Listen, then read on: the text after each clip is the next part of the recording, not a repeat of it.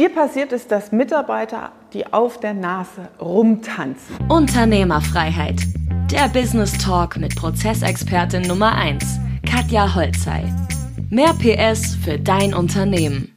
In diesem Beitrag geht es konkret um ein Fallbeispiel, wo mir ein Kunde berichtet von einem Mitarbeiter, der am Ende der Probezeit anfängt, ja, ein paar spektakuläre Gehaltsforderungen zu stellen, zu sagen, so, die Probezeit ist jetzt vorbei und lieber Chef, ich kriege jetzt mal von dir ein bisschen mehr Kohle.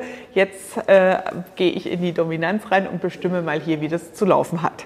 So, was sagt uns das? Das sagt uns, dass du keinen klaren Führungsprozess, geschweige denn Onboarding-Prozess dafür hast. Ja? Die Regel dazu lautet, du kriegst was du duldest.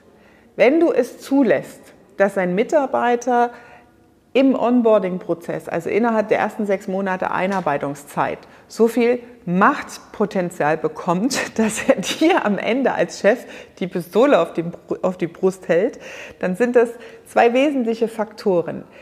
Du kriegst, was du duldest, du lässt es einfach mit dir machen.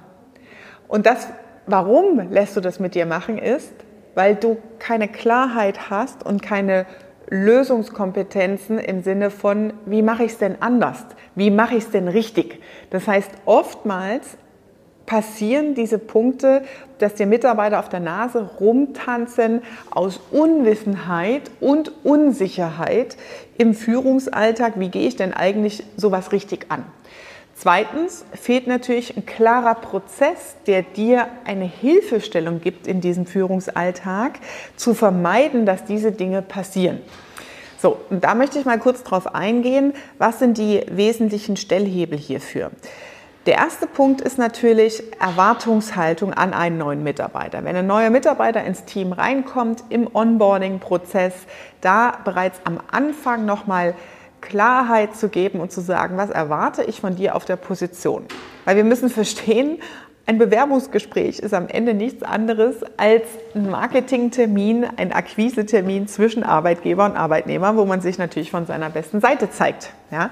Und bis der erste Arbeitstag dann da ist und man anfängt als neuer Mitarbeiter, ist ja noch viel, viele Wochen meistens, was dazwischen passiert im Sinne von, Einflüsse vom alten Arbeitgeber, man hat wieder vergessen, was im Bewerbungsgespräch gewesen ist und so weiter. Deswegen ist es wichtig, da den ersten Pflock reinzusetzen im ähm, Start des neuen Mitarbeiters und damit Start des Onboarding-Prozesses. Dann ist es natürlich wichtig, in gewissen Frequenzen, spätestens nach ein paar Monaten, drei Monaten, ein äh, erstes wirklich kritisches Qualifizierungsgespräch zu machen, wo du nochmal gezielt hinterfragst, strukturiert mit einem Leitfaden und einer Checkliste, passt der Bewerber tatsächlich auf dieses Stellenprofil? Erfüllt er die Anforderungen? Wie weit ist er von den Anforderungen, die du stellst, entfernt? Und was fehlt, um wirklich in die 100% Performance reinzukommen? Um dann auch aus Arbeitgebersicht um dann auch aus Arbeitgebersicht für sich zu verstehen, okay, macht das überhaupt Sinn? Also sind die Fähigkeiten und Kompetenzen, die Lücken, die fehlen, überhaupt durch Training oder eine weiterführende Einarbeitung sinnvoll aufholbar? Oder ist es eine Fehlbesetzung?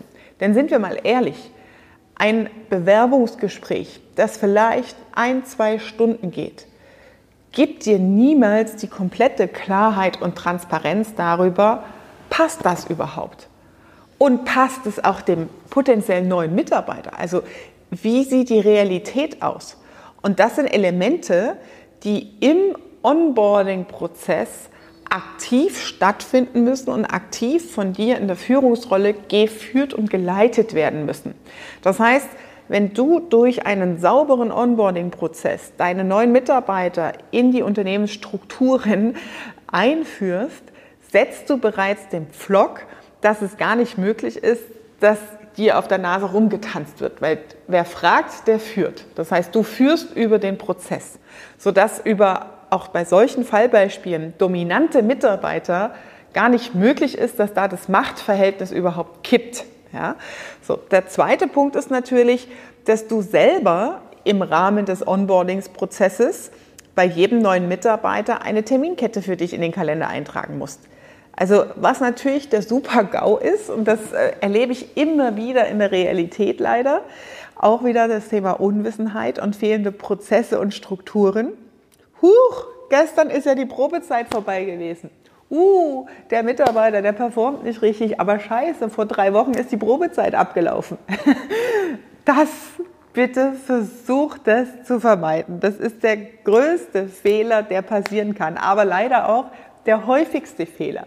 Wo liegt denn bitte schön das Problem, als wenn ein neuer Mitarbeiter reinkommt am ersten Arbeitstag, dir einen Reminder in fünf Monaten einfach in den Kalender einzutragen und zu sagen, jetzt Frist läuft, noch vier Wochen bis Ablauf der Probezeit.